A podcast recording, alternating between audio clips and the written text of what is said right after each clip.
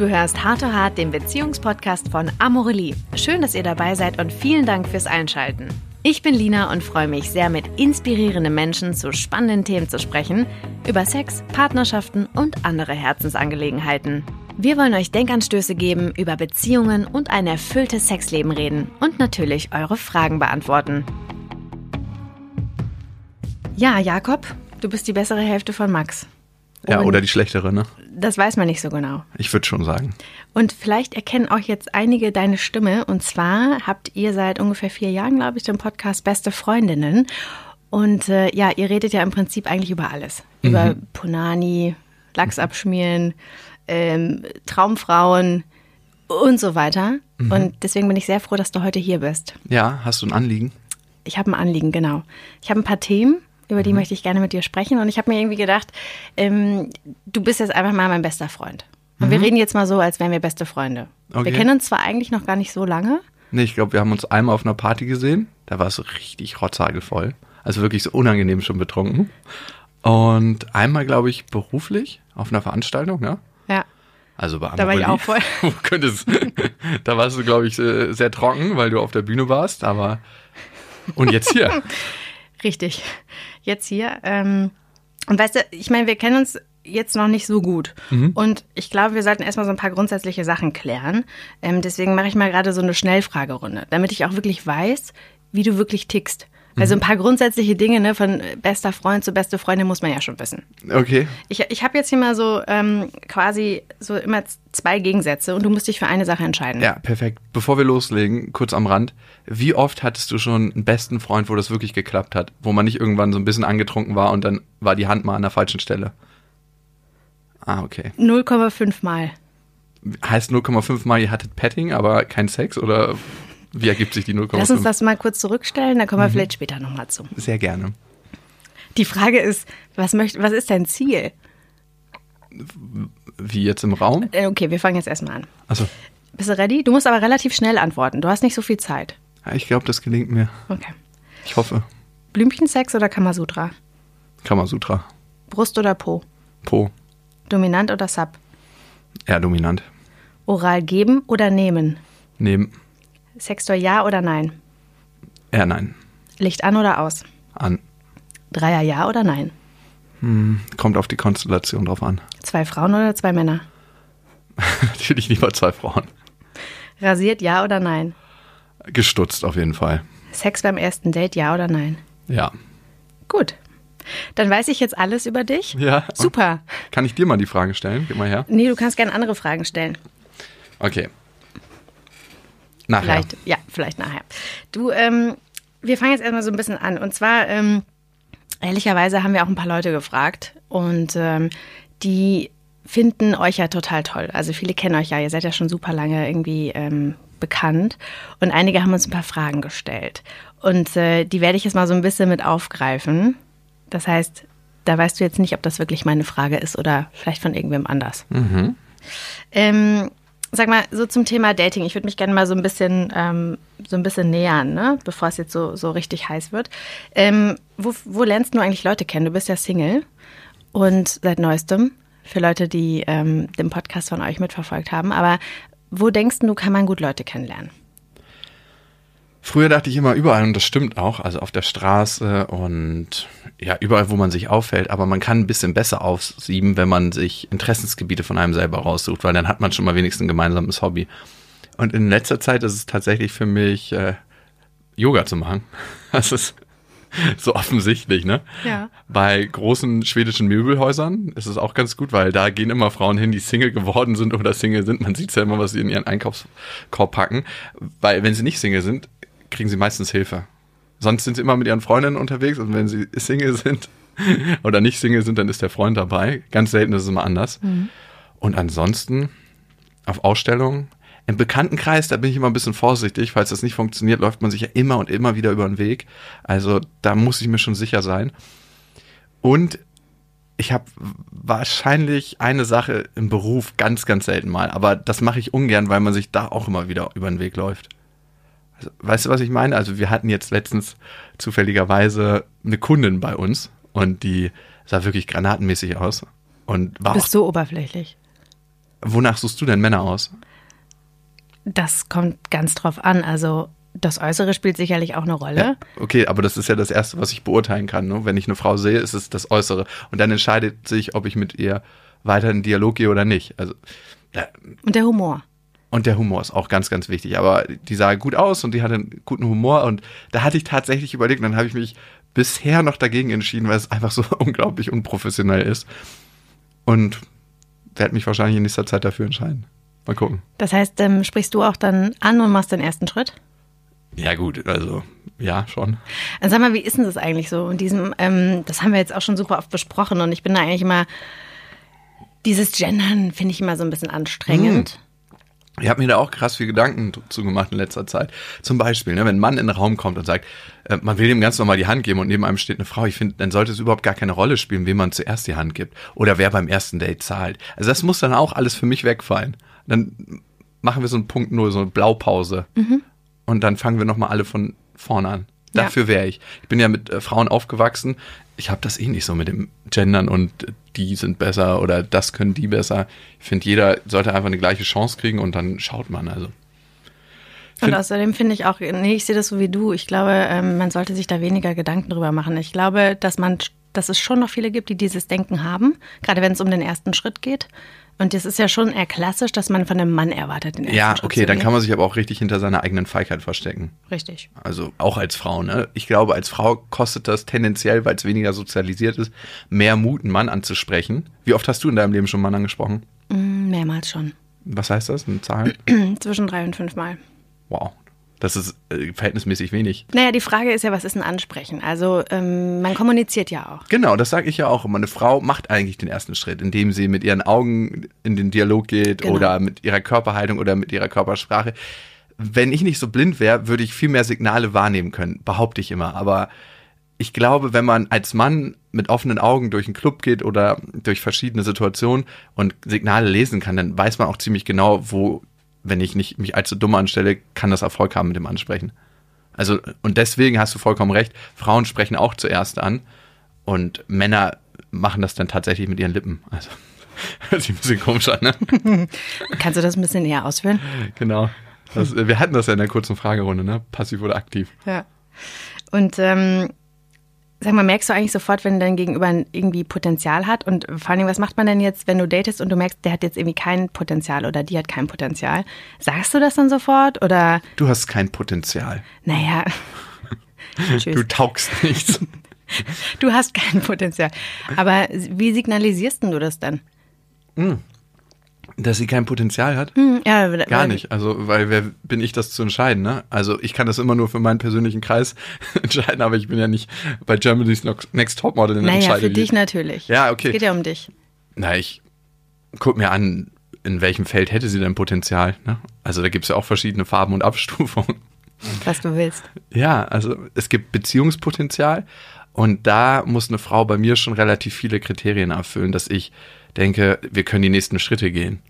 Und wie du gesagt hast, für mich muss sie intelligent sein, sie muss Werte haben, sie muss Hobbys haben, die mich interessieren, sie muss humorvoll sein, sie muss liebevoll sein, kinderlieb, ähm, Ziele haben, gut aussehen, am liebsten sportlich. Und wenn ich dann noch so ein paar Schippen rauflegen könnte, würde ich sagen, dass sie auch meine Hobbys teilt. Also, dass sie gerne surft und wakeboardet. Aber das ist sowas, was man auch zusammen erkunden könnte. Und dann gibt's die Abstufung Affäre. Und da kannst du aus der ganzen Liste auf jeden Fall ein paar ordentliche Punkte rausnehmen. Und dann gibt es die Abstufung. Ähm, Welche Punkte kann man dann rausnehmen? Ich würde also ich tatsächlich sagen, gleichen Werte könnte man rausnehmen. Hobbys gegebenenfalls auch. Hobbys ganz definitiv, weil man verfolgt mit einer Affäre ja nicht so viele gemeinsame Hobbys, obwohl ich da immer sehr schwierig bin, weil ich auch mit Affären sehr gerne Sachen unternehme. Ich bin nicht jemand, der sich mit einer Frau zu Hause trifft und sagt, lass uns hier das Wesentliche abhandeln. Das kann ich irgendwie nicht. Das konnte ich noch nie. Und dadurch kommt es leider oft zu Verwechslungen. Hm. hm. Das heißt, der nächste Schritt wäre dann die Beziehung. Oder gibt es da noch eine andere Abstufung? Ich würde sagen, kurzfristiger Spaß, aber das habe ich auch selten. Aber was ist dann der Unterschied? Affäre, kurzfristiger Spaß. Eine Affäre kann drei, vier, fünf, sechs Monate laufen. Und kurzfristiger Spaß ist, würde ich sagen, maximal so drei, vier Wochen. Was suchst denn du gerade? Darüber habe ich mich mit Max unterhalten und ich war letztens mit einer richtig guten Freundin von mir unterwegs und ich habe da auf einer Party zwei Frauen kennengelernt und dann meinte sie zum Ende der Party zu mir so, das waren zwei Frauen, die dir auf jeden Fall nicht gefährlich werden können. Und 80 bis 90 Prozent dessen, was man macht, macht man unterbewusst. Und ich hatte das überhaupt nicht bewusst auf dem Schirm, aber ich glaube, im Moment habe ich so viel so ein volles Leben durch die Familie, die ich habe. Ich habe ja eine Tochter und durch meine Ex-Freundin um, und um all das, worum ich mich kümmern muss, durch meinen Beruf, durch meine Firma, dass ich, glaube ich, nicht noch Platz hätte und vielleicht werde ich irgendwann mal vom Gegenteil überzeugt, wenn eine super gute Frau kommt, die ich toll finde, eigentlich für eine Beziehung. Darum, glaube ich, suche ich im Moment nach gar nichts. Vielleicht ist es auch manchmal gut zu wissen, also nicht zu wissen, was man sucht. Ja, ich, also ich fühle mich auch nicht unerfüllt. Also ich bin jetzt nicht so, dass ich denke, oh, ich brauche jetzt eine Freundin, dass ich mich besser fühle oder so. Eher ganz im Gegenteil. Also nach dem, was ich so durchgemacht habe, und da bin ich ja nicht ganz unbeteiligt dran, also ich war ja selber ein Vollidiot oder bin es noch immer in vielen Aspekten, habe ich erst mal Lust auf ein bisschen Entspannung und so einen Gang zurückschalten. Das ist so, als ob man konzentriert 280 auf der Autobahn gefahren ist die ganze Zeit und dann runterkommt von der Autobahn so eine 40er Kurve, die kommt einem zwar langsam vor, selbst wenn man 60 fährt, ähm, aber Du kannst tut, ruhig aufstoßen. Das, das tut erstmal gut. Nicht das Aufstoßen.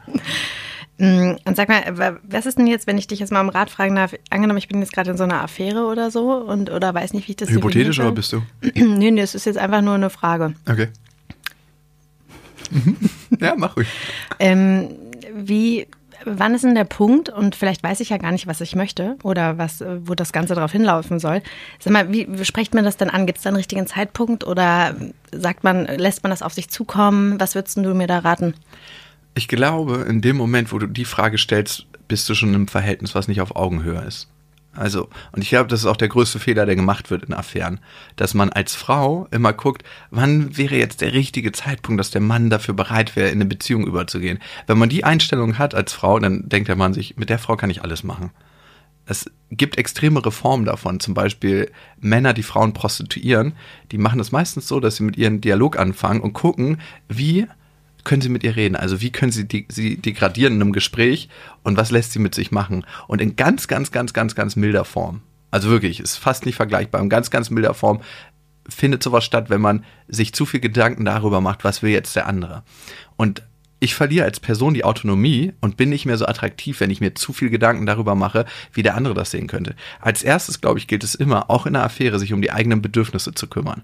Also was will ich denn von dem Mann? Will ich mhm. weitermachen und so ein lockeres Ding führen oder will ich tatsächlich mehr, wünsche ich mir mehr und will ich mit dem Mann in eine Beziehung übergehen?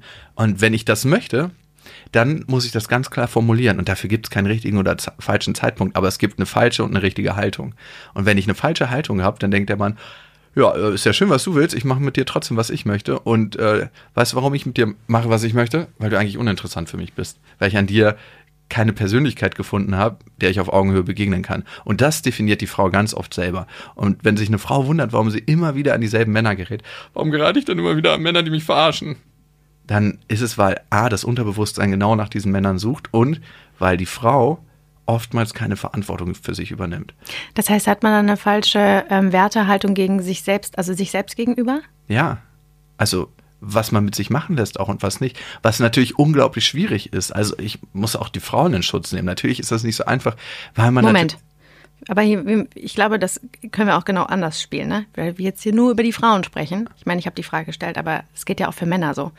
Ich glaube, auch Männer sind an einem Punkt vielleicht, wo sie ja, das überlegen. Aus meiner ne? Erfahrung, und wir haben ja schon über 10.000 Hörermails bekommen, ist das allerdings eine Situation, in der sich aus diesen 10.000 Hörermails, und das ist ja schon eine relativ große Stichprobe, eher Frauen befinden. Vielleicht ist das jetzt aber auch, weil wir eher weibliche Hörer haben.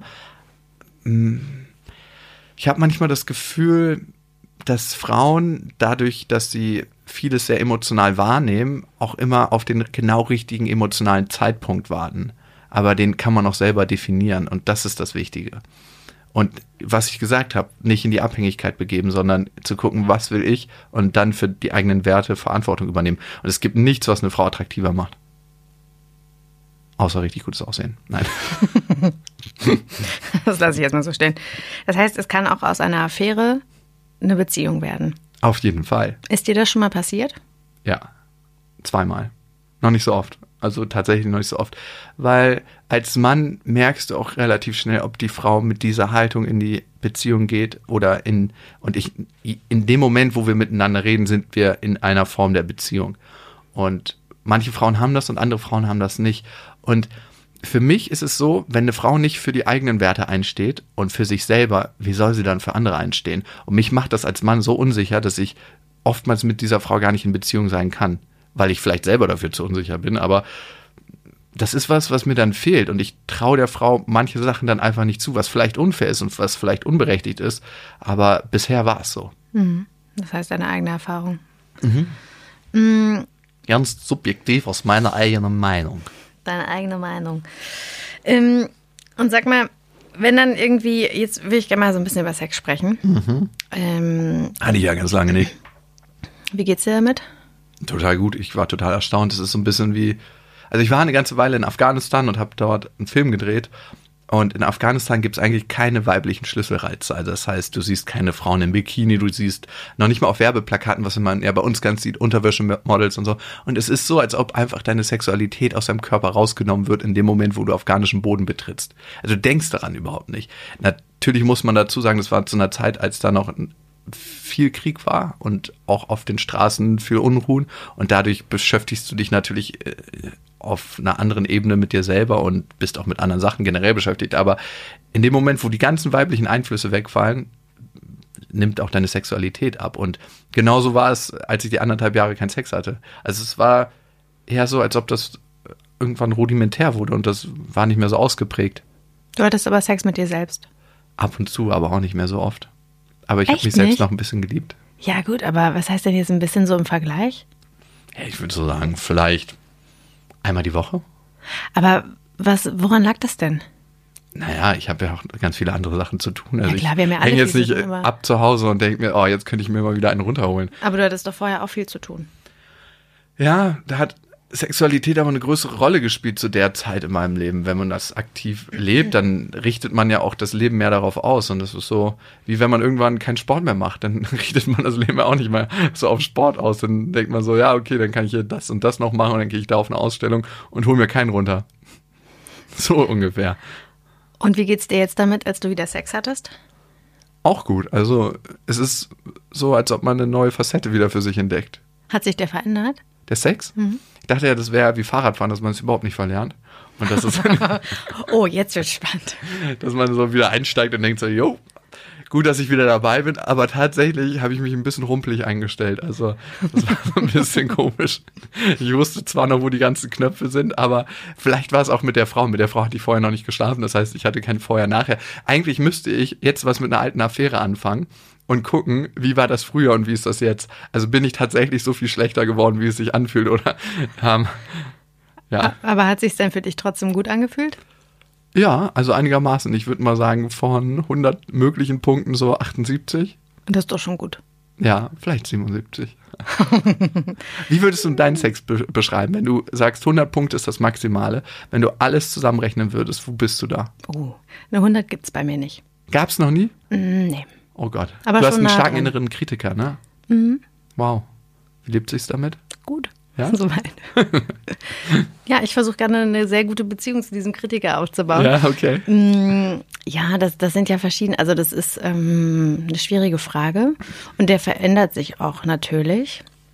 Und ich kann jetzt ja nur über, ich bin ja nicht in einer Beziehung, ich mhm. bin ja auch Single. Mhm.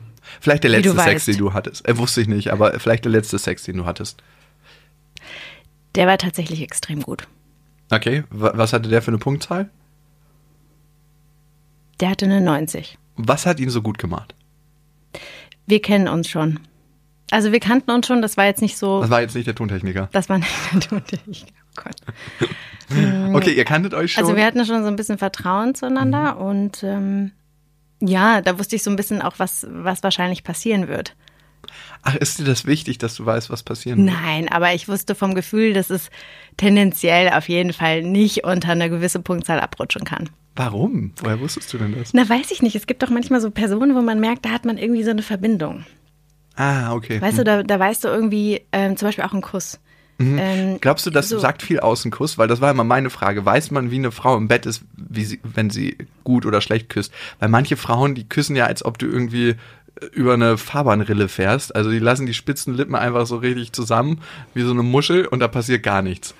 Und dann gibt es ja Frauen, das ist einfach, als ob du irgendwie in so eine Wolkendecke reinfällst. Die machen auch den Mund so weit auf, wie so ein, wie so ein Hubboot, was vorne das Maul aufsperrt und verschlingen einfach deinen ganzen Mund. Und dann denkst du, okay, so ist das dann auch beim Sex. Also was hast du da für Erfahrungen gemacht? Ich, ich gucke immer beim, ähm, bei den Männern aufs Tanzen meistens. Oh Gott. Also wenn es die Möglichkeit gibt und die irgendwo tanzen. Das, das halte ich auch für ein krasses Gerücht. Ich habe letztens mit einer Tänzerin geschlafen, die war wirklich eine unglaublich krasse Balletttänzerin. Ne? Also wirklich, die hat das studiert und die kann sich bewegen, das kannst du dir nicht vorstellen. Aber im Bett war die jetzt nicht, also es war nicht adaptierbar. Es war jetzt kein schlechter Sex, aber es war nicht, dass du gedacht hast, so, wow, das macht die jetzt auch im Bett und dreht da Pirouetten oder was auch immer. Und die Frage ist ja, was ist denn schlechter Sex für dich? ich glaube, ähm, es geht so ein bisschen wie beim Küssen auch darum, dass die Körper zusammen gut funktionieren. Ne? Dass du irgendwie einen Rhythmus hast, dass du irgendwie so merkst, auch so, was der, irgendwie den Druck oder so angeht. Ne? Da gibt's ja auch, und das kannst du ja auch auf, irgendwie auf den Sex übertragen mhm. oder eben auch aufs Küssen. Ähm, das muss schon irgendwie passen. Ich glaube, deswegen, um deine Frage zu beantworten, kann man da, glaube ich, jetzt nicht drauf schließen. Das kommt dann tatsächlich drauf an. Mhm. Weil vielleicht passt du auch einfach nicht zu ihr. Voll. Also vielleicht bestimmt ganz du nicht oft. in ihrem Rhythmus. Äh, das, ich, du, ich tanze noch nicht mal in meinem eigenen Rhythmus, das ist das Problem. Aber was ich ganz oft mich frage dann, wenn eine Frau so unglaublich schlecht küsst, für mich natürlich persönlich, rein subjektiv, denken das denn auch alle anderen Männer und was haben die die ganze Zeit mit der gemacht, ne? Es gibt ja auch Frauen, die sind unglaublich heiß und dann merkst du, wie die küssen und denkst dir, das ist eine Vollkatastrophe. Aber was macht denn für dich einen guten, richtig sinnlichen Kuss aus? Dass du sagst, also ein guter Kuss ist bei einer Frau, die schon mal den Mund dabei aufmacht. Das muss nicht mit der Zunge sein. Also was ich nicht mag, ist, wenn man so wie so ein Specht nach der Zunge des anderen so hakt. Also wir sind nicht beim Angeln. Und wenn das einfach offensiv, aber trotzdem sanft genug ist. Also das ist schwer zu beschreiben. Das ist so ein, so ein wie du es beschrieben hast, vielleicht ein Tanz, der, der nicht zu gewollt ist. Es muss sich auch natürlich ergeben. Ein Zungentanz. Ein Zungentanz. Ich bin nicht so ein Zungenküsser. Also das ist nicht so mein. Aber das finde ich spannend, weil ich zum Beispiel finde, dass Küssen manchmal sehr, es kann, das Küssen intensiver sein kann als miteinander schlafen. Besonders morgens, wenn sich beide noch die Zähne geputzt haben. Super. Nein, das jetzt nicht unbedingt, aber. Mm, nee, muss ich, also ist, würde ich sagen, gleichwertig für mich. Mhm bin auch kein Morgensküsser. Das mag ich gar nicht. Im besten Fall passt ja beides, ne? dass die Person gut küssen kann und gut im Bett ist. Und man einfach diese. Und sie gerne morgens küsst. Daran merkt man übrigens als Mann, ob man eine Frau wirklich attraktiv findet, wenn man sie auch nach dem Sex noch gerne küsst. Und wenn nicht, dann muss man sich schon mal fragen, ist das hier das Wahre? Was geht denn nach dem Sex gar nicht? Was, was tönt dich total ab? Mhm. Mit einer Frau, mit der ich nicht gerne kuschel, zwangskuscheln. Also wenn sie es so richtig einfordert und bei manchen Frauen reicht die Energie genau für einmal und bei manchen reicht die Energie für mehrmals. Und wenn die, es fordern leider aber auch immer die Frauen ein, wo die Energie genau für einmal reicht, dann kommen die in der Nacht halt so und wenn du denn da übernachtest und sagen, okay, könnten wir jetzt noch eine zweite Runde merken, die sagen das ja nicht, aber du merkst es an den Körperbewegungen und du willst einfach nur so schlafen. Und die, das Problem bei denen ist, die legen dann auch immer genau eine Bettdecke raus, ne? So eine 1,40er mal 2 Meter, so ein Handtuch. Und damit sollen sich dann beide zudecken. Und dann haben die meistens noch nicht mal ein Gästekissen, da wäre ich immer richtig zornig. Wenn es noch nicht mal ein Gästekissen gibt, sondern nur so ein so, so, ein, so ein Kuscheltier, was sich ab und zu noch mal in Betten. Hast du Kuscheltiere im Bett? Ich hoffe nicht. Nein. Es gibt ja so erwachsene Frauen, die haben Kuscheltiere im Bett. Kann ich nachvollziehen, aber ich spätestens nicht. bei jemand, wenn jemand bei ihm übernachtet, sollte das Ding irgendwo verschwinden. Also da wirklich, dann wache ich immer so um 5 Uhr auf und bin schon sofort ready zum Gehen. Ich habe kein Potenzial für eine zweite Runde. Ja, wenn du so eine 1,40 mal 2 Meter Decke hast, definitiv nicht. Und vor allem nur eine, wenn du nur ein so ein Handtuch hast, wo sich dann zwei Körper mit abdecken sollen. Und was geht sonst noch nicht? Im Bett? Hm. Oh. Was geht im Bett so gar nicht? Ich hatte mal einen Kumpel, da hat die Freundin immer seinen Lachs zugehalten, kurz bevor er gekommen ist. Und da dachte ich mir, was soll denn das? Und sie fand das total spaßig. Sie hat ihn dann mal gefragt. Sie hat das bei ihm gemacht? Ja, nicht bei mir, das war ja seine Freundin. Ach so. Auch, das hat er mir erzählt, dass sie das bei mir ja, gemacht ja, klar. hat. genau. Nee, und da habe ich mich gefragt, was soll das? Also, das wäre jetzt für mich so ein Ding, was nicht so angenehm wäre. Hm. Also was ich nicht so gut finde einfach, aber das kann dann auch an meiner Performance liegen, wenn eine Frau so mucksmäuschenstill ist. Wenn du überhaupt nicht weißt, was passiert. Wenn die so den Seestern macht, so alle Viere von sich streckt und einfach in so einer Erwartungshaltung ist. Jetzt muss hier was passieren. Das mag ich nicht so.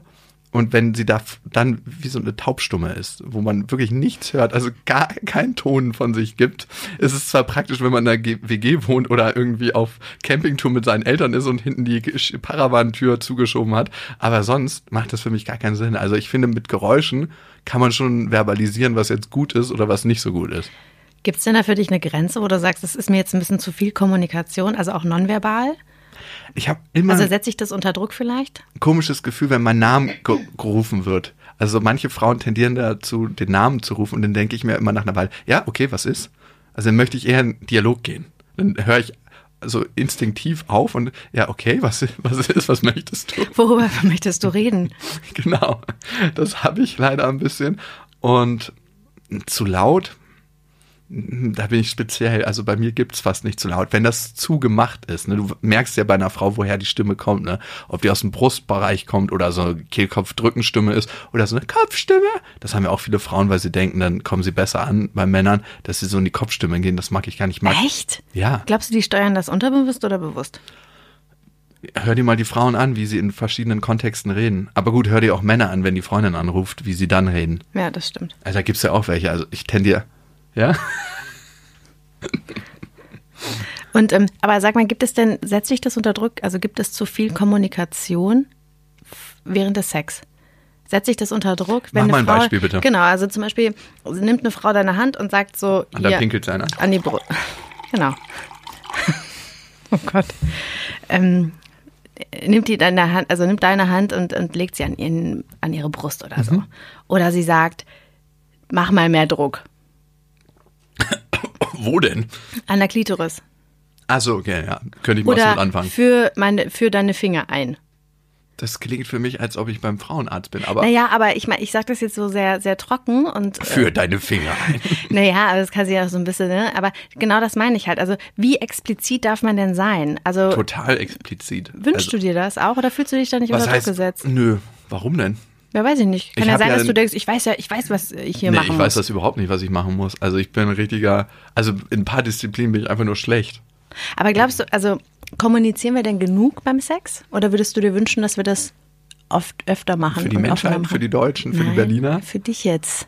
Also und was ist deine, deine Meinung davon? Also von auch mit Freunden Also ich glaube, wenn man Austausch? kommuniziert, ist es besser, es währenddessen zu machen. Und ich glaube, die Schwierigkeit am Sex ist, Sex nicht so einen hohen Stellenwert zu geben. Ich glaube, wir überdramatisieren das. Wenn wir von Freunden hören, dass sie nicht so guten Sex haben, dann ist das auf einmal so, was, du hast nicht so guten Sex? Und dann wird das so zu einem Freizeitstress dass wir denken, okay, das ist jetzt auch noch auf unserer To-Do-Liste, dass wir unglaublich guten Sex haben. Das ist irgendwie nervig. Sex sollte was Gutes sein, so wie Sport für mich nicht unbedingt sowas sein sollte, wo man die ganze Zeit Anstrengung spürt, sondern eher sich im Sport verliert.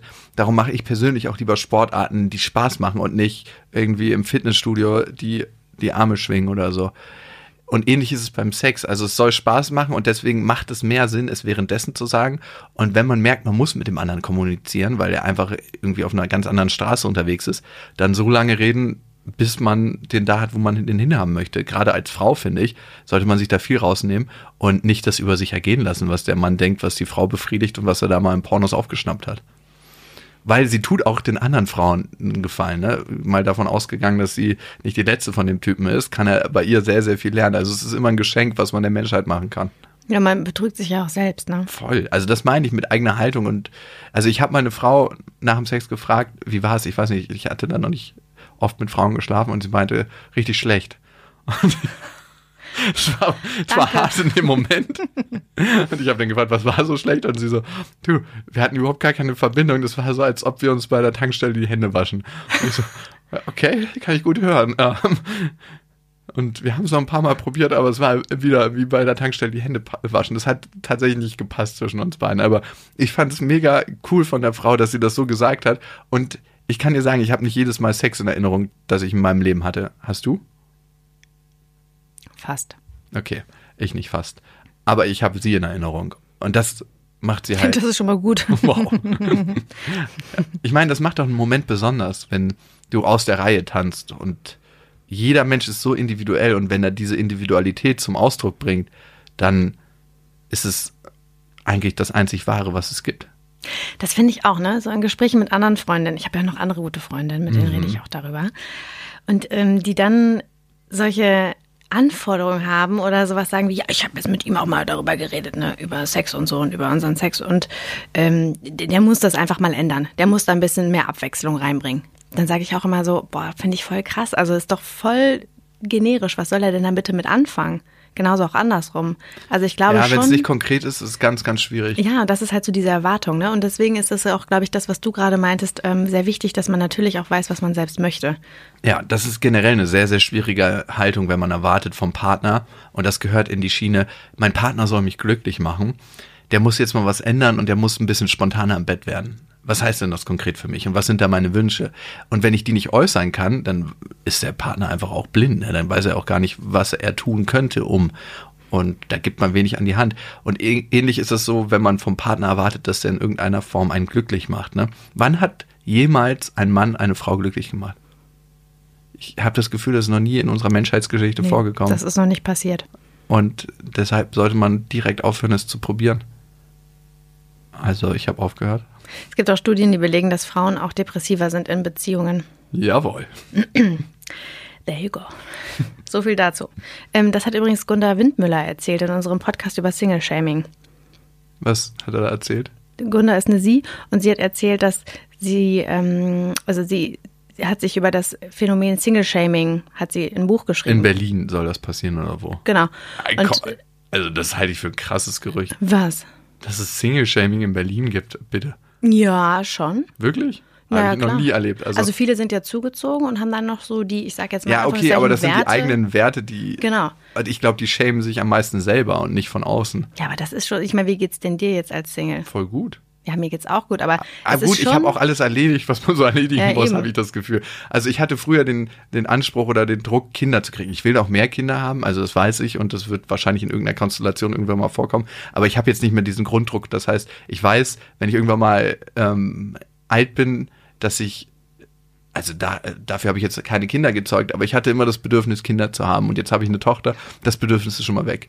Ich habe auch nicht das Bedürfnis, mich beruflich, also ich will Projekte machen, aber ich habe jetzt nicht das Bedürfnis, mich da ganz toll und das und das und das. Also ich habe so, so ein bisschen das Gefühl, die Grundbedürfnisse abgearbeitet zu haben. Und ich habe auch nicht das Gefühl, ich bin inkomplett ohne Freundin, weil ich mich selber komplett fühle. Aber sie hat das auch auf äh, weibliche, also weibliches Single-Shaming bezogen. Dann ist das aber für mich ein, ein Gefühl, was Frauen sehr oft für sich individuell in sich haben. Ich glaube nicht, dass das gesellschaftlich so verankert ist. Meinst du nicht? Nein. -n. Warum glaubst du das nicht? Weil ich habe selbst auch einige Erfahrungen gemacht. Sei es jetzt irgendwie, ja, hey, ähm, Hochzeit, du kannst alleine kommen, keinen Partner mitnehmen und du hast dann das äh, Ausklappbett. Ja, alle bekommen irgendwie fettes, geiles Hotelzimmer mhm. und ich nicht. Nein, du bist dann am Fußende mit so einer Matte, die ausgerollt wird. Ganz genau, mit so einer 1, also reicht doch auch, wenn man Single ist, oder? Ja klar, ich bin ja auch klein, ich brauche nicht so viel. Ja, oder so, ein, so eine Bank wird auf dem Autositz runtergeklappt oder so. genau.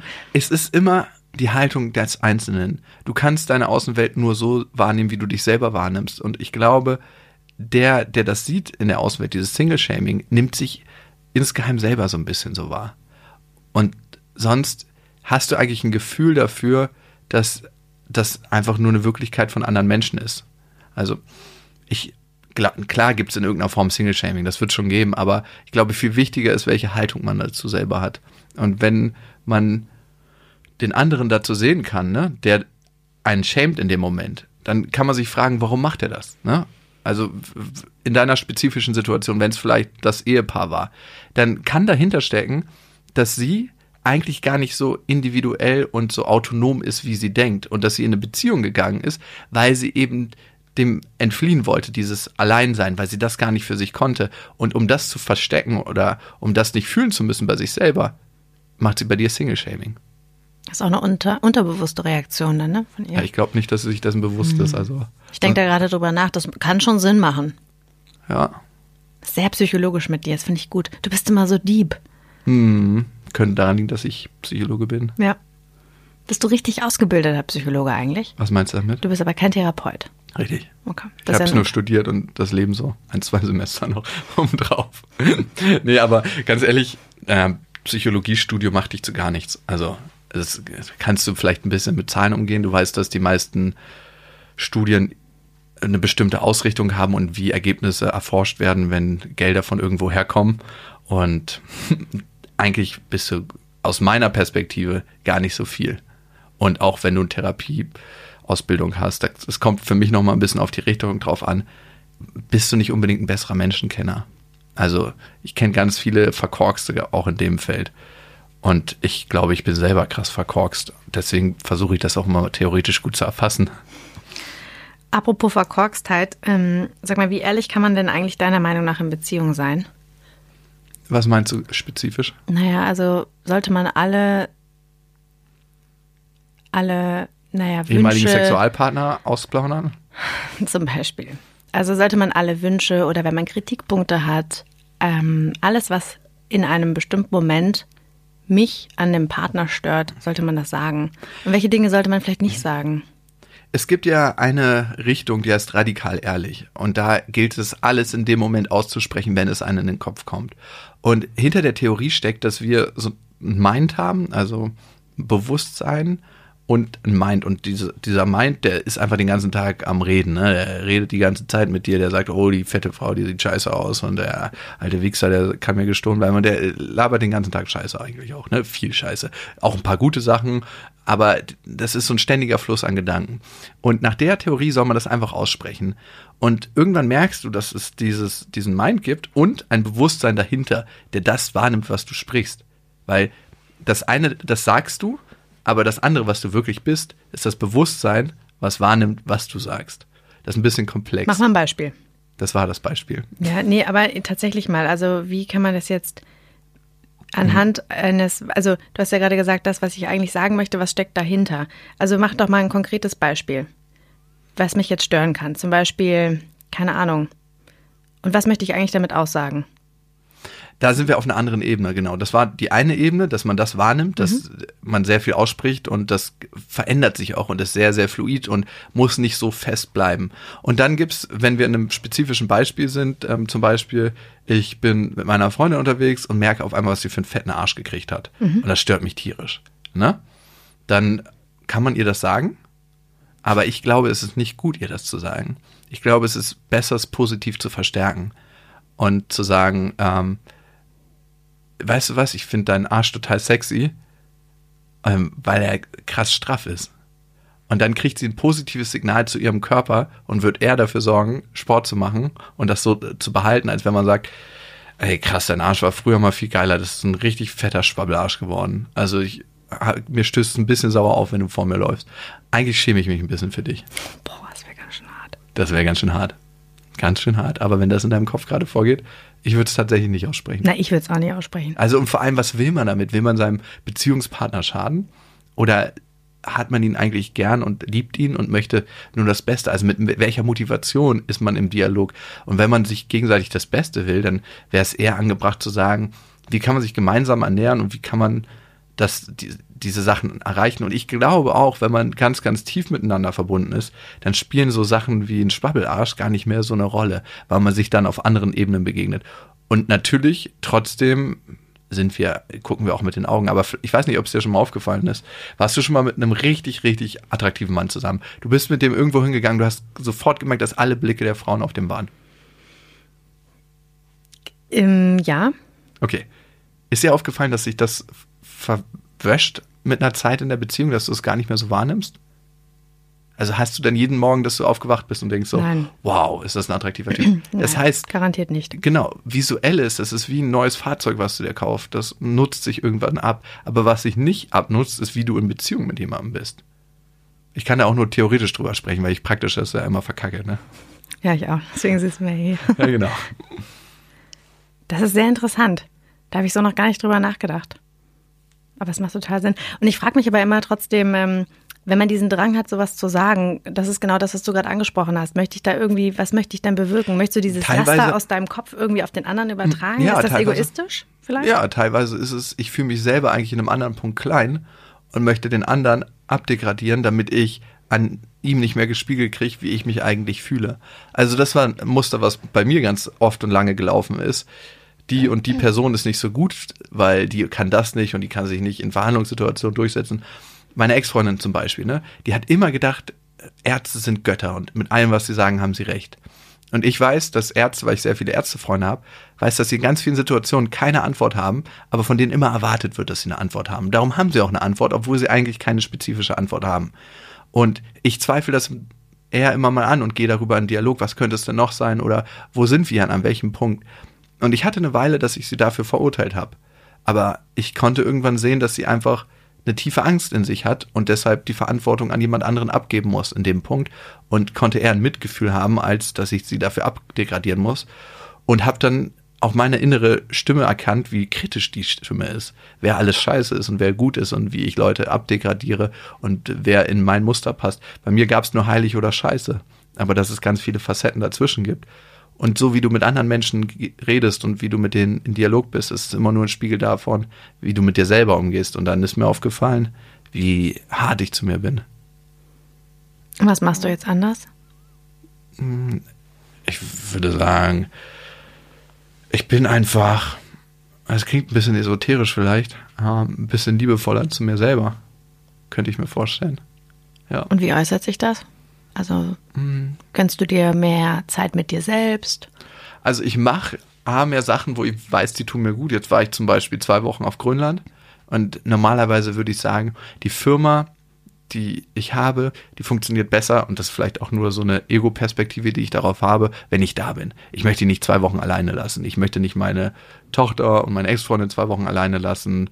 Kommen alle klar. Und mittlerweile bin ich so, was worauf kommt es denn wirklich an im Leben? Ne? Was ist denn wirklich wichtig? Ist es wirklich wichtig, dass du viel Geld verdienst? Also, dass du, vielleicht ist es dir mal aufgefallen, dass man nicht unbedingt glücklicher wird, wenn man ein fettes, fettes Bankkonto hat. Also mehr Geld macht nicht unbedingt mehr glücklich. Ne? Das ist ein, ein altes Klischee, aber das ist was, was ich für mich persönlich herausgefunden habe. Und deswegen frage ich mich, was sind denn die Sachen, die mich weiterbringen in den Punkten, wo ich weiter forschen möchte für mich? Und das ist zum Beispiel eine, eine Reise machen nach Grönland und sich eine Auszeit nehmen. Und das wäre was, was ich früher wahrscheinlich nicht so gemacht hätte. Cool. Das klingt sehr gut. Ähm, sag, sag mal, glaubst du eigentlich, dass eine, eine richtige Freundschaft zwischen Männern und Frauen tatsächlich möglich ist? Mhm. Wir haben ganz am Anfang darüber geredet, so welche Hintergedanken man hat. Das war die erste Frage, die du gestellt hast. Was ist deine Meinung? Ich habe ein paar Freundinnen, die sehr attraktiv sind. Und am Anfang war es schwierig, weil ich habe manchmal das Gefühl, da war irgendwie eine Spannung. Aber irgendwann nimmst du diesen Menschen, der dir gegenübersteht, auf einer anderen Ebene wahr und schätzt ihn für die Werte, die fernab von Sex und äußerlicher Anziehung sind. Und diese Werte bekommen Raum und wachsen so stark, dass sie wie auf einer Waage das höhere Gewicht sind. Und deswegen glaube ich, gibt es das und das ist auch möglich, aber bitte nicht zu viel zusammen trinken. Dann stimmt das alles nicht mehr, was ich gerade gesagt habe. Gerät die Waage aus der Balance. Ich hatte auch schon richtig gute Freundinnen. Ich kann das, glaube ich, innerlich sehr gut unterscheiden. Mhm. Also, ähm, ich hatte eine Freundin drei Jahre und ich wusste, irgendwann wird es mal dazu kommen und es kam dazu. Aber dann habe ich jetzt auch speziell gute Freundinnen, wo ich weiß, da wird es nicht dazu kommen, obwohl die Frauen sehr hübsch sind und perfekte Wingwoman. Aber ich habe mit denen eine andere Ebene und, und das ist super. Also jein, gibt es, gibt es aber auch nicht. Ich glaube, es gibt selten den Fall, dass eine sehr, sehr attraktive Frau mit einem sehr unattraktiven Mann befreundet ist und der Typ hat sich noch nie insgeheim auf der Frau einen runtergeholt. Wenn die offen und ehrlich sind, dann kann sie ja mal fragen. Wenn er offen und ehrlich antwortet, dann äh, könnte es ein interessantes Gespräch werden. Hast du eigentlich dann mit dieser Freundin darüber gesprochen, also was das mit eurer Freundschaft gemacht hat? Als, als in dem Moment, als sie auf mir draufgesessen hat, meinst Ganz du? genau, ja. Währenddessen? Währenddessen. Hatte ich irgendwie nicht gedacht. Hey, sind wir immer noch Freunde? Wie soll es denn dann weitergehen? Das kommt darauf an, wie du dich anstellst. naja. Hm. Ehrlich gesagt, hatten wir miteinander geschlafen, dann hatten wir eine Affäre und ab und zu sehen wir uns noch. Also die konnte damit super umgehen. Das hat gar nichts gemacht. Cool. Es gibt, es gibt so und so, aber ich meine, die ist auch verheiratet mittlerweile, ne? Und hat selber ein Kind. Also ich glaube, zwischen uns ist alles geklärt. Und sag mal, generell so von Beziehungen, ne? Also, Was hält uns von Beziehungen ab? Glaubst du, dass wir heute, das ist jetzt so ein Großstadtding vielleicht auch, aber ähm, glaubst du, dass wir heute weniger bereit sind, Beziehungen einzugehen? Statistiken sagen was ganz anderes, dass was wir eher mehr bereit sind, dazu Beziehungen einzugehen und dass auch mehr Beziehungen ja geführt werden. Das Ding ist, dass sich bestimmte Parameter verändert haben. Wir sind nicht mehr dazu verpflichtet, um zu überleben, Beziehungen einzugehen. Das heißt, die Frau verliert die Abhängigkeit vom Mann, was unglaublich schön und positiv ist. Und dadurch können Beziehungen auf Augenhöhe passieren. Und dadurch kann auch eine Frau sagen, ey, ich habe hier keinen Versorger notwendig, also nötig, und ich kann mich von dem Mann trennen, wenn ich dazu Lust habe. Und natürlich werden dadurch auch äh, unglückliche Paare auseinandergehen. Und das ist eher was Positives, dass Beziehungen auf der Basis Zufriedenheit und Erfüllung stattfinden und nicht auf der Basis Abhängigkeit. Was man allerdings auch herausgefunden hat in Beziehungen, dass Paare, die gematcht wurden und die dazu verpflichtet wurden, zusammen zu sein, damit meine ich jetzt nicht die ganz klassischen Zwangsehen, dass man sich auch aneinander gewöhnt und sich lieben lernt. Das ist auch ein anderes Phänomen. Generell gibt es eher mehr Beziehungen als weniger und ich glaube, manche Großstädter nehmen das so wahr, weil es gibt einfach ein paar abgefuckte und da bin ich auch ein Teil von, die es sehr, sehr schwer haben, Beziehungen zu führen. Also, und da ist so, so ein Muster bei denen am Laufen, ne? Das Bedürfnis nach Bindung und Nähe und das Bedürfnis nach Autonomie. Und in dem Moment, wo die sich treffen, die zwei Menschen, und der Mann merkt am Anfang, dass die Frau nicht so richtig will. Ne? Und dann ähm, ist sein Bedürfnis nach Bindung total groß und das Bedürfnis bei der Frau nach Autonomie zum Beispiel noch sehr groß. Und in dem Moment, wo die Frau sich einlässt und sagt, okay, jetzt lass uns Tacheles machen und jetzt Butter bei die Fische, ist auf einmal das Bedürfnis des, bei dem Mann nach Bindung gestillt und er will wieder seine Autonomie. Wir haben einfach diese zwei Pole in uns und die sind unglaublich wichtig und diese muss man respektieren. Und ich glaube, wenn man das für sich entdeckt hat, dann kann man dieses Verhältnis aus Bindung und Nähe und Autonomie besser leben. Die Frage ist aber auch vielmehr, ob wir uns vielleicht ein bisschen über Beziehungen definieren. Wir haben ja vorhin über so Affären und so gesprochen, dass alles so fluide ist und vielleicht auch nicht definiert. Glaubst du, dass man das alles definieren sollte? Und glaubst du auch, dass das primäre Ziel sein sollte, eine Beziehung zu führen? Mich hat neulich mal jemand gefragt, ob er, wenn er sich noch nicht fertig für sich fühlt, überhaupt in eine Beziehung gehen soll. Und das streift das ganze Thema ein bisschen. Ich glaube, Beziehungen sind gut, um bestimmte zwischenmenschliche Themen zu leben, aber es ist ebenso gut, auch eine Weile Single zu sein, um für sich selber was zu tun. Aber man kann auch für sich selber was tun, wenn man in einer Beziehung ist. Ich glaube, es gibt da kein richtig oder falsch. Ich, man muss einfach für sich individuell gucken, was tut einem gut. Zwischenmenschlichkeit, also auf Beziehungsebene kann man logischerweise eher in einer Beziehung leben und diese ganz tiefe Nähe auch. Und wenn man ein Bedürfnis danach hat, dann ist es Zeit für einen, eine Beziehung zu führen. Sorry. Wir trinken kein Wasser, wir trinken die ganze Zeit Wein. Aber ich weiß auch nicht, was das ist. Ich habe nur Brot gegessen. Ich weiß auch nicht, ich auch. Komisch. Hast du die ganze Zeit aufstoßen oder was? Ja, ich muss auch aufstoßen. Apropos aufstoßen und furzen. Wann merkst du, also sind das so Sachen, wenn das passiert, dass man, dass du sagst, geil ist? Ja, jetzt bin ich zu Hause. Jetzt bin ich zu Hause.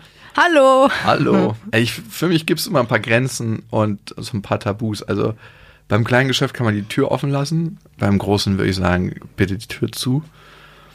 Hm, Furzen und Rülpsen muss für mich nicht unbedingt sein, halte ich aber aus. Also es kann auch witzig sein, wenn manche Frauen das machen. Aber es muss nicht für mich unbedingt sein, dass man verlässt irgendwie so eine, so eine Ebene da. Ähm, Hattest du schon mal so eine Situation, wo du so dachtest, so, okay, also irgendwie eine Frau, die super offen damit umgegangen ist und du dachtest so, nee, Passt ich bin. jetzt gerade nicht so rein. Das ist jetzt, das war jetzt gerade unangenehm. Wenn es zu früh passiert. Gut, aber das kannst du ja auch nicht steuern. Wirklich? Also ich habe Manchmal kannst du es ja nicht öfters, steuern. Also ich hatte es ein paar Mal beim Sex, dass einer Frau das passiert ist und ihr war es total unangenehm. Aber da denke ich, ja, okay, das ist ein Zeichen dafür, dass du dich gerade entspannst, das ist eigentlich gut. Ähm, aber die, du bist immer so reflektiert, aber da sind, ich glaube, viele sind da gar nicht so reflektiert. Und in der Situation glaube ich schon, dass es dann auch unangenehm sein kann. Ja, für mich war es nicht unangenehm, aber ich glaube für die Frau schon. Ist doch gut zu wissen. Ich glaube, mir wäre es wahrscheinlich, wenn es mir passiert wäre, auch unangenehm. Meine Mutter hatte mal eine Freundin, die musste mal furzen und ist dann unter die Decke gegangen und hat das aufgeatmet, weil sie nicht wollte, dass der Geruch nach draußen ging. Ich weiß nicht, ob es geklappt hat. Oh Gott. Nicht so lecker, ne? Diese Vorstellung. Aber da merkst du, aus was für eine Familie ich komme, wenn meine Mutter mir sowas erzählt, ne? Oh Gott. Ist gut ihr oder halt- schlecht? Halt, ihr seid halt alle sehr offen. Total. Ich, ich ja. habe ja deine Mutter auch schon mal kennengelernt. Wirklich? Ja. Und deine Schwester, die hat mich angesprochen und fand beim Parfüm so toll. Was trägst du? Bei Rido. Kenn ich nicht. Mojave Ghost. Gibt es da noch andere Schamgrenzen und Tabus, die du in einer Beziehung hast?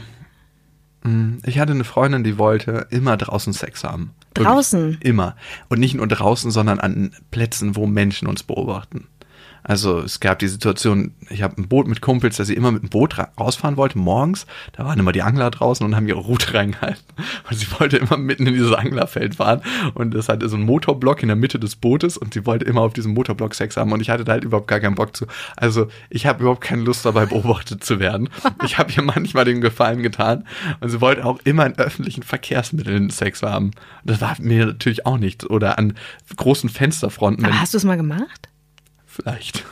Sag mal wo? Im Flugzeug? Nein, in der S-Bahn. Ganz schäbig in der Ringbahn. Ach hey. Ja, aber Wirklich? in zwei lange Stationen waren das. Okay. Und ich habe dann gemerkt, dass hinten einer saß. Ja gut, aber am Ende ist es auf jeden Fall strafbar, aber es ist niemandem was passiert. Und ähm, aber glaubst du, dass es tatsächlich so eine Fantasie von dir ist oder ist das eher so, ich habe das mal im Film gesehen und finde es mega cool? Habt ihr das auch im Winter gemacht? Im Winter wollte sie das auch draußen? Da wollte sie zum Glück nicht so oft draußen. Sie war eine Frostbeule. Und äh, da zum Glück mehr drin. Aber sie wollte auch nie die Vorhänge zuziehen. Und ich hatte so einen Spannernachbar, der wirklich immer am Fenster gestanden hat. Und ich habe irgendwann den Weg zu ihm aufgesucht und ihn gefragt, ob sein Fernseher kaputt ist. Ne? Und er so, ich darf doch rausgucken. Und ich so, ja, aber nicht in meine Wohnung. Das ist viel spannender als Fernsehen. fragt mich immer, ich habe nicht mehr in Erinnerung, ob eine Hand immer unterhalb der Fensterkante war bei ihm. Oh Gott, oh Gott. Ja, ja. Das will ich mir jetzt Aber am Ende hat man ja auch keinen Schaden davon, ne? wenn man weiß, der Kollege drüben ist, sich, äh, schraubt an sich selber rum. Die freuen sich doch auch. Die freuen Für die sich alle. Mitmenschen. So viel Freude, wie wir, das war auch ihre Intention, Glück und Freude in der Welt verbreiten. Darum hat sie das gerne gemacht. Aber konntest du dich dann entspannen? Überhaupt nicht. Ich war total angespannt. Ich bin noch nie gekommen. Nein. Nein, wirklich. Glaubst du, dass Männer kommen müssen, immer beim Sex? Nein, auf gar keinen Fall. Aber es ist schon schön. Also wie wenn eine Frau kommt. Natürlich ist das schön, aber glaubst du, dass, ähm, also ist dieser Anspruch da? Bei Männern? Ich Mhm. Das würde schon ja- sagen, bei den meisten, ja. Aber ich glaube auch bei Frauen, ne? Also dieses Bild, so ist ja im Pornos zum Beispiel so, wenn der Mann gekommen ist, dann ist der Mhm. Ja, Sexualakt vorbei. Auf jeden Fall. Und dann wird es auch manchmal zu einer Zwangshandlung so, das bringen wir jetzt noch zu Ende. Und das ist immer der Moment, wo ich weiß, es ist bei mir auf jeden Fall vorbei. Ich habe eh so ein bisschen Problem damit. Ich weiß nicht, woran es liegt, das war schon immer so. Und dann macht die, manchmal eine Frau so einen Gewaltakt da draus, dass ich mir denke so, oh komm, können wir das nicht einfach jetzt so beenden? Wie ein Gewaltakt. Sie sagt Dass dann so, sie du einen musst jetzt kommen oder was? Nein, dass sie halt sich allergrößte Mühe gibt. Kennst du den Dipper? Wenn eine Ja. Frau so, genau. Und manche Frauen halten das ja endlos lange durch. Aber erklär noch mal ganz kurz für die, die nicht den Dipper kennen, was der Man Dipper ist. hockt über dem anderen, als ob man im Wald ein Geschäft verrichtet und äh, tut immer so, als ob man aufstehen will und sich wieder setzt. Aufstehen, wieder setzen. Das ist der Dipper.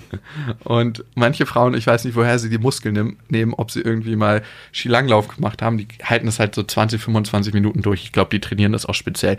Und Jesus, das ist ja völlig das ja, ja ja. Und irgendwann denkst du dir als Mann, so, es tut schon alles weh, lass uns das einfach beenden. Ich sag's dann auch meistens. Aber das führt zu so einer komischen Stimmung. Ja.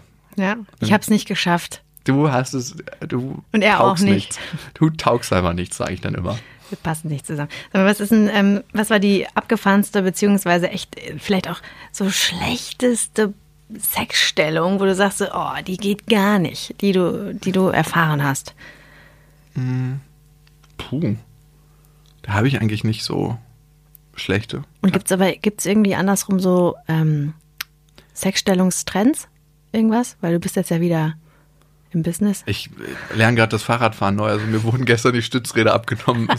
Ich arbeite mich von der Missionarstellung weiter. Naja, das kann ja sein, dass du direkt irgendwie ein super geiles neues Fahrrad irgendwie bekommen hast und denkst, Nee, nee, ich war schon, ich war schon immer relativ Standard. Also, das ist ein Standard. na, die üblichen Stellungen, Doggy Style, äh, mal 69, aber auch nicht so oft. Ich, Missionarstellung, die Dipperin. Also ich bin jetzt niemand, Los, mach die Dippe. Also im Pornos wird ja manchmal die Frau so an die Sofaecke gebracht und dann muss sie da ihre Beine so überlegen, dass nur noch ihr Po nach oben guckt. Das ist sowas, was ich, wo ich mir denke, das ist einfach ungemütlich. Man weiß genau, dass so eine Stellung nehmen die einen, damit die besser filmen können und alle Geschlechtsorgane visuell erfahrbar sind, aber das macht keinen Sinn. Also macht das für dich Sinn? Ich, entweder mache ich Yoga oder ich mache Sex. Aber selten beides zusammen. Ja, es ist so anstrengend. Total. Es muss ja am Ende gemütlich und leicht sein. Ja, finde ich schon. Und gemütlich ist doch super. Ja, total. Sonntagmorgen, man schläft schon in der Löffelchenstellung und dann hat man Zack. gefrühstückt und kann genau in der Stellung bleiben, weitermachen, einschlafen. Wenn man wieder aufwacht, weitermachen.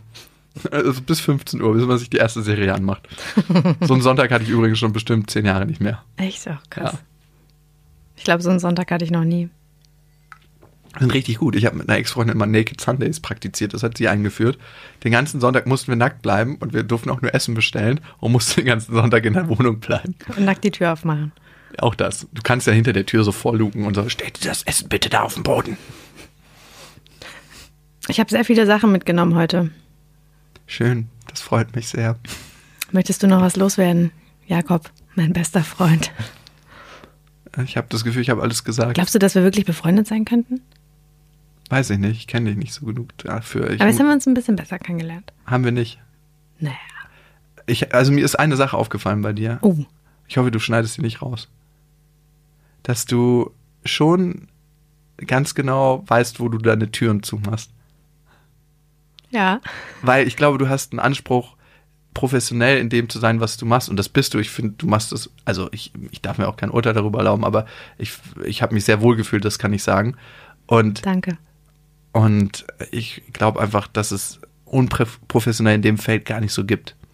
Und am Ende ist es auch scheißegal, was andere Leute denken oder so, ne? Ähm, mir jedenfalls. Aber es war auch ein Prozess mittlerweile. Und vielleicht ist es mir noch nicht ganz scheißegal. Ich glaube, ich bin noch am Anfang des Prozesses. Aber Der Ja. geht ein Leben lang, habe ich gehört. ich glaube auch. Amen. Ja, in diesem Sinne, ähm, ja, ganz vielen Dank. Ich wünsche dir noch einen wundervollen Tag. Dir auch. Danke. Und dann, ähm, ja, vielleicht sehen wir uns ja bald wieder.